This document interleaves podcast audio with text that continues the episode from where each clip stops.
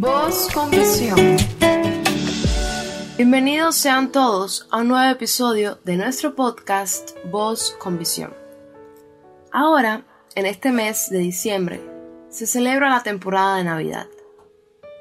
Y como tal, en la meditación de hoy, quisiéramos que tomáramos este mes, lo que nos queda de año, para agradecer a Dios por los procesos que hemos pasado, para agradecerle a Dios por el día que alguien o, o por la forma en que recibimos a Jesús, en que recibimos su palabra y nos transformó. Y hoy quisiera hablar del poder transformador de Dios en nuestras vidas y llevarlo a cierto modo a que podamos agradecer a veces por las cosas que Dios hace diariamente en nuestras vidas y con el Evangelio. Y verdad, hoy me levanté pensando cómo la palabra de Dios tiene ese poder transformador para cambiar nuestra vida interior y cómo esa vida interior cuando cambia es reflejada en nuestro exterior. En la palabra de Dios en Isaías 55:11 nos dice, Así será mi palabra que sale de mi boca no volverá a mí vacía, sino que hará lo que yo quiero, y será prosperada en aquello para que la envíe. Hoy quisiera contarles una historia, y seguro muchos vamos a recordar al emperador Nerón por lo malvado que fue.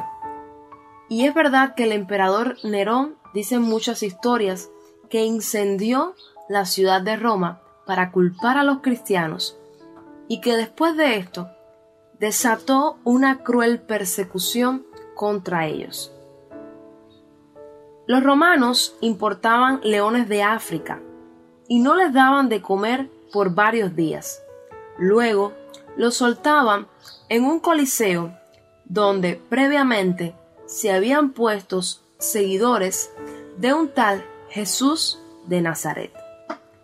Todos eran deshechos por las mandíbulas poderosas de las fieras. Se les ponía en cárceles y se les enviaba al exilio. A otros los obligaron a refugiarse en catacumbas subterráneas. Pero el número de ellos crecía y se aumentaba. Se convertían en un caudal imposible de detener. Los emperadores no sabían cómo explicar semejante fenómeno social y religioso de sus tiempos. Cuanto más se les perseguía, más surgían.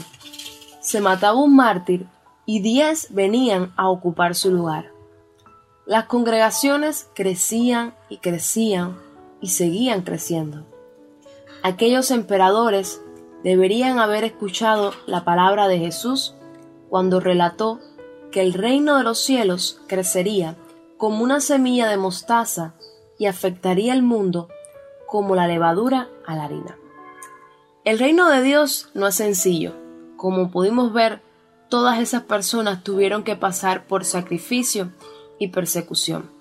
Pero algo sucedió en esas personas para que creciera la iglesia y aumentara.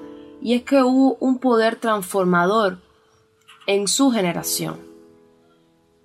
Quizás recordemos por supuesto, a los doce discípulos.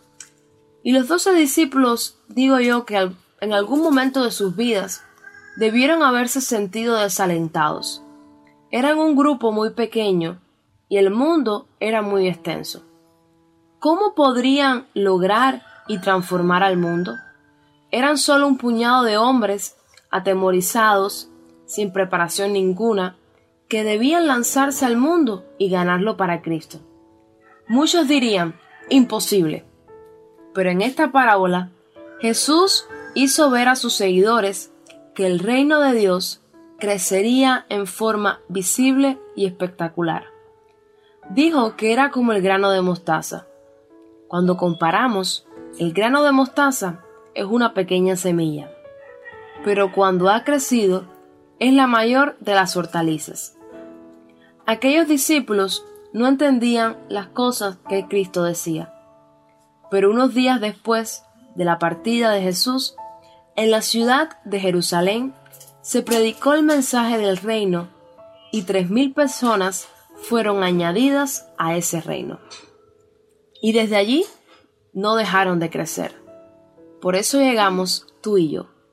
Y es que hoy en día ese reino sigue transformando vidas, sanando enfermos, libertando cautivos y trayendo luz y vida a las naciones, porque nuestro Dios sigue siendo el mismo.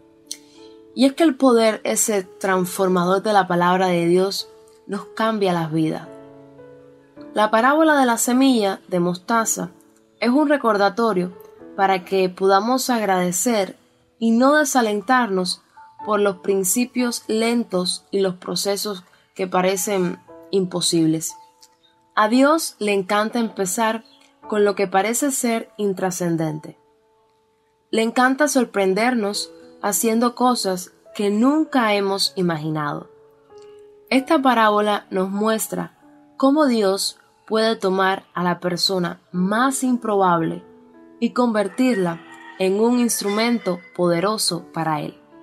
A Dios le encanta tomar a alguien que ha sido rechazado, lastimado, malentendido o quizás subestimado y convertirlo en un instrumento soberano que puede cambiar una nación como fue David, humilde pastor convertido en un gran rey. Un Amós, agricultor, en un profeta, y un Pedro, pescador, en un gran apóstol. Si esta palabra te ha gustado, compártela con tus familiares y amigos. También te invito para que en este mes, para que en estos tiempos agradezcas a Dios por haber llegado a tu vida. Puedes encontrarnos en YouTube como Voz con Visión. Suscríbete, dale like y activa la campanita. También podrás encontrarnos en Amazon Music, Spotify y SoundCloud. Dios te bendiga mucho y que tengas un día especial. Amén.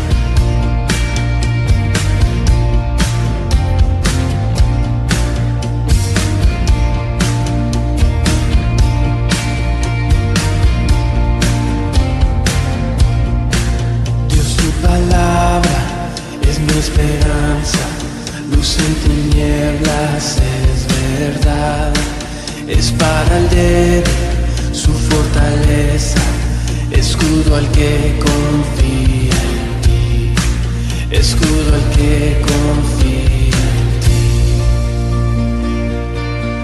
Todo lo que hay desvanecerá, el cielo y la tierra pasarán.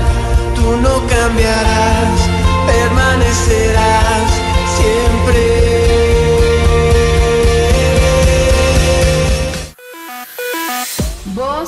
Intuição.